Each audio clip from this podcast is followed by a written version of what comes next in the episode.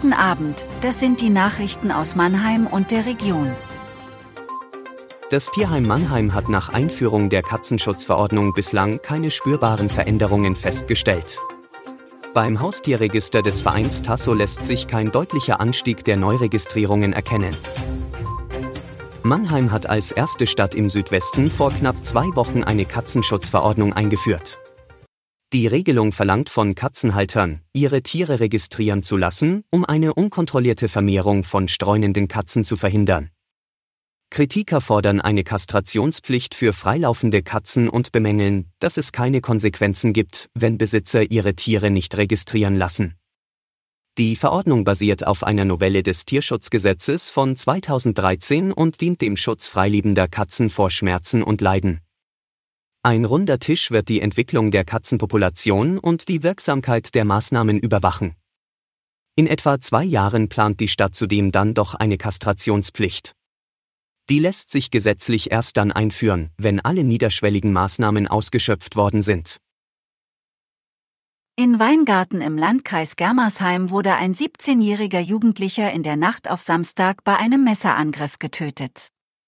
Laut Polizeipräsidium Rheinpfalz und Staatsanwaltschaft Landau ist das vorläufige Obduktionsergebnis, dass der Jugendliche infolge einer Stichverletzung im Brustbereich verblutet ist.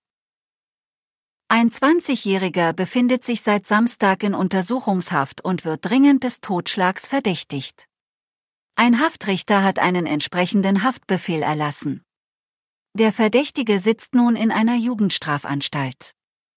Der Vorfall ereignete sich, als der 17-Jährige in Begleitung einer Gruppe auf einem Feldweg auf den Tatverdächtigen traf, der mit seinem Auto dort geparkt hat. Der Jugendliche wurde dabei mit einem Messer verletzt und verstarb trotz medizinischer Hilfe noch am Tatort. Auf der A6 von Heilbronn in Fahrtrichtung Mannheim auf der Höhe der Ausfahrt Mannheim-Schwetzingen ist am Montagmorgen ein LKW umgekippt. Für die Unfallaufnahme wurde die Ausfahrt vollständig gesperrt. Die Räumungsarbeiten dauern laut Polizei vermutlich bis in den frühen Abend an.